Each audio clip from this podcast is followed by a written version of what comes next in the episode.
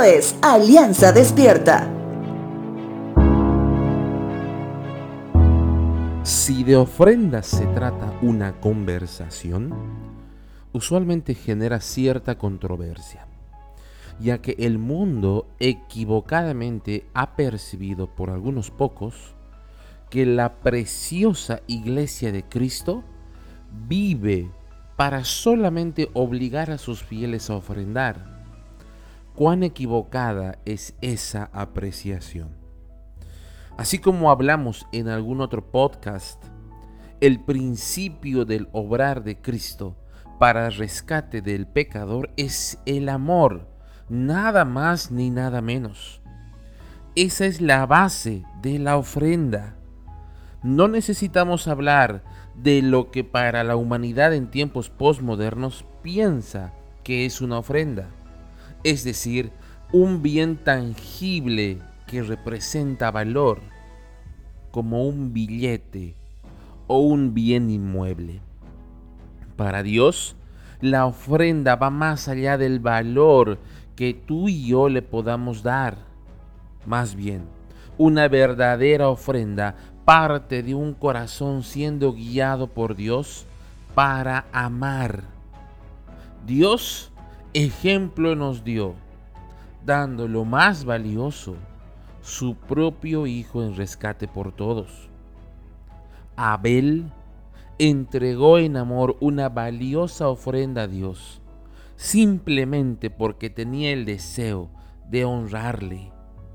Honra que no está en la cantidad, sino en la disposición del corazón de quien ofrenda.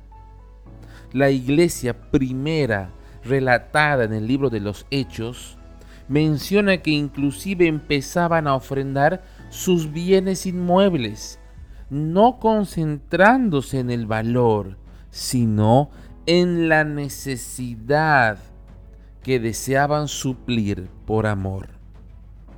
En el Antiguo Testamento Dios le dice a Moisés lo siguiente. Éxodo capítulo 25 verso 2. Dile al pueblo de Israel que me traiga sus ofrendas sagradas. Acepta las contribuciones de todos los que tengan el corazón dispuesto a ofrendar.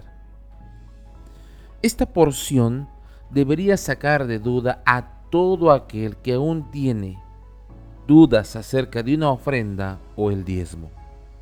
Dios le dice a Moisés que no se concentre en la cantidad, sino en que éstas realmente vengan de trabajos lícitos, o sea, ofrendas sagradas. Y además que cada persona que ofrende lo haga con corazón dispuesto y que no sea por las razones equivocadas. Muchos piensan más en la recompensa prometida por Dios al momento de ofrendar.